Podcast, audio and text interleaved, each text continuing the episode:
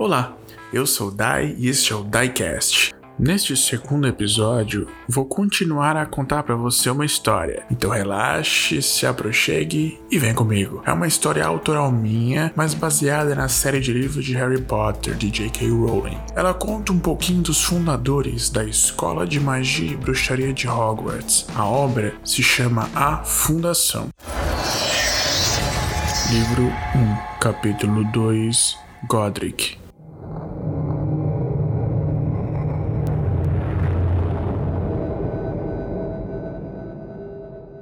Propriedade da família Grifinória fica na saída de um pântano. Possui uma casa modesta com um armazém, galinheiro, um pequeno estábulo e alguns animais. Lá existem muitas coisas comuns em lares trouxas, justamente porque sua governante e a falecida mãe de Godric o eram. Jane criou Agatha desde pequena e agora cuida do seu filho como um querido neto. Porém, quem faz o serviço doméstico é Willy, a elfa, uma vez que Jane já tem dificuldades de locomoção. Elfos têm feitiços para tudo, sabe? São diferentes os bruxos, usam magia ancestral. Segundo a pesquisa de Scamander, eu suponho que seja bem claro o motivo de se dirigir a Willy como elfa apenas, e não elfa doméstica simplesmente porque ela não é uma elfa doméstica, são parentes, veja bem, embora não o mesmo. Segundo Scamander, existiam ancestrais dos elfos domésticos um pouco maiores e mais poderosos, que viviam nas florestas, conhecidos como elfos da floresta. Como saíram da floresta, foram chamados somente de elfos. À medida que foram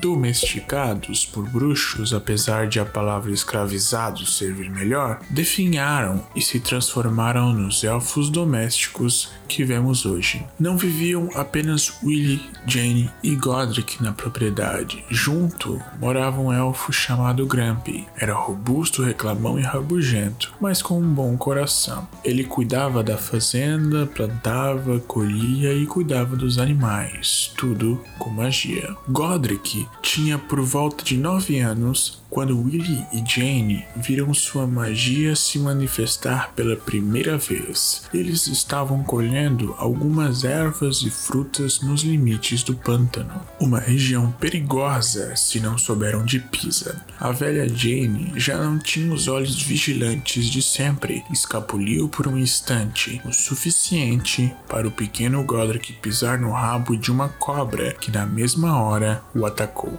Inesperadamente, no último instante, o pequeno Godric olha fixamente para a cobra e, por mágica, ela para flutuando no ar. Então, rapidamente, o puxa para longe e a cobra cai com um splash na água lamacenta do pântano.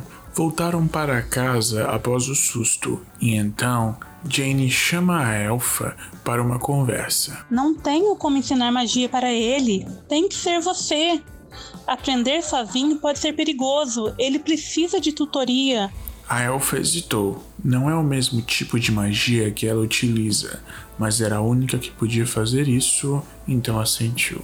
No dia seguinte, Willy leva o pequeno Godric para o porão, onde ele nunca tinha ido antes. Era uma sala onde somente o Sr. Hedrick entrava. A elfa entrava apenas ocasionalmente quando sua ajuda era necessária, normalmente para limpar alguma coisa que tinha explodido acidentalmente. Era uma sala grande, apesar de não ser muito espaçosa, porque estava atulhada de artefatos dos mais variados tipos, além de várias e várias estantes repletas de livros de magia. Logo ao lado da porta, em cima de uma almofada no topo de uma estante de madeira escura, continha um pedaço de madeira, uma varinha mágica. A varinha de meu pai pensou Godric. Contornaram alguns entulhos, passaram por todo o labirinto de estantes até chegar ao centro da sala onde tinha uma mesa redonda com algumas cadeiras, um local de estudo e pesquisa. Sente-se, jovem mestre. É hora de aprender a controlar sua magia.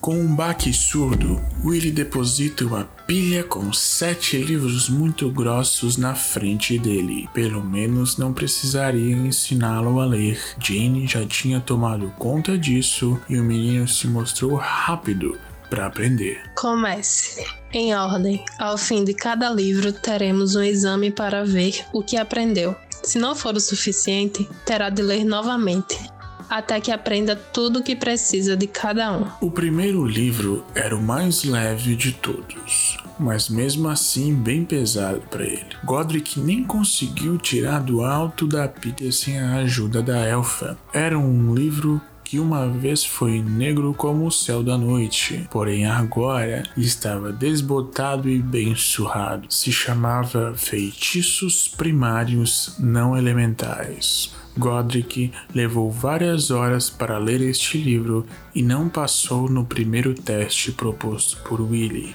Teve que ler tudo novamente duas vezes para poder passar. Nunca lhe ocorreu que sua tutora podia ser tão severa. Só paravam para comer e dormir, Willie saía de vez em quando para limpar a casa, mas rapidamente voltava. Godric só tinha algumas pausas durante o dia para tomar sol. Passaram-se 20 dias para que se concluísse todos os sete livros. Mas Godric não reclamou. Ele gostava de brincar ao ar livre, mas por outro lado, a magia o fascinava de uma maneira especial. Afinal, era o legado de seu pai que estava ali. A maneira que ele tinha de o conhecer. Aprendeu sobre feitiços de levitação, poções, ervas e plantas dos mais variados tipos, algumas que nem podiam ser encontradas por perto, mas aprendeu mesmo assim também sobre sobrevivência, venenos e vários assuntos mágicos. Todavia, não usou a varinha nenhuma única vez. Aprendeu apenas dentro de sua mente.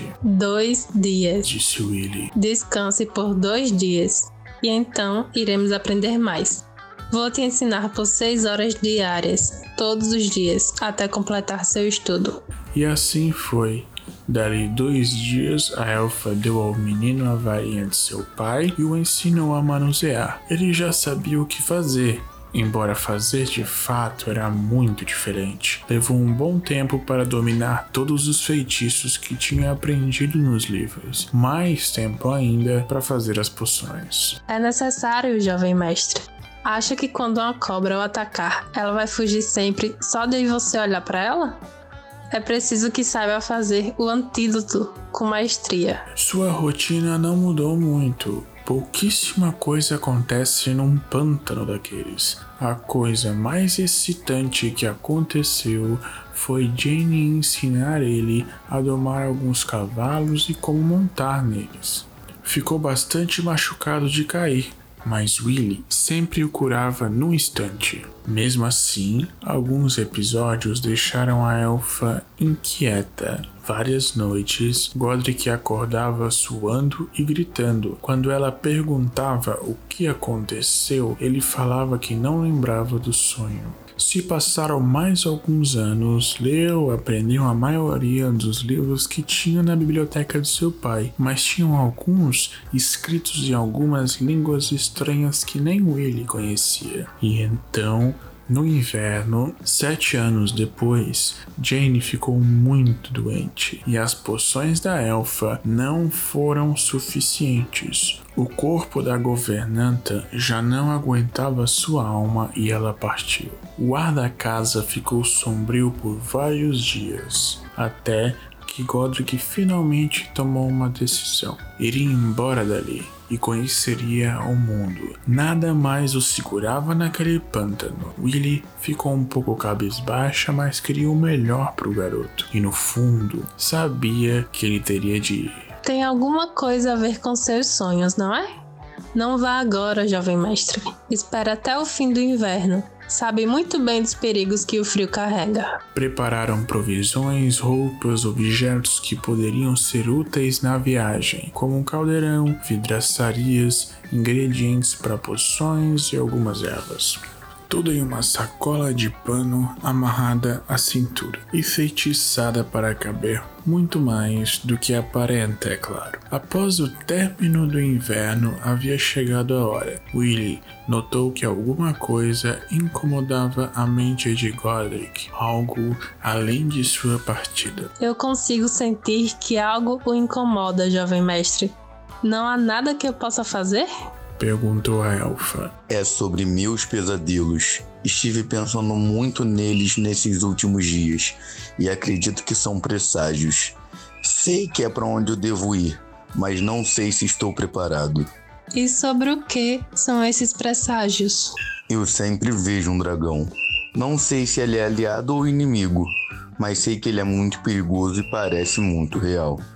Ao nascer do sol, ele partiu, com um livro a mais que Willy buscou no porão. Um livro que não tinha lido, pois não entendia a língua que era escrito. Não sei o que está escrito e nem posso ajudá-lo a ler. Mas um dia, Mestre Edric estava lendo esse livro aqui. Falou entregando o livro a Godric. E ele resmungava sobre dragões enquanto eu limpava algumas estantes. Talvez eu possa ajudá-lo. Espero que sim. Despedindo-se dos elfos, seguiu rumo por entre a floresta densa, na direção em que Willy disse que ficava uma vila após alguns dias de caminhada.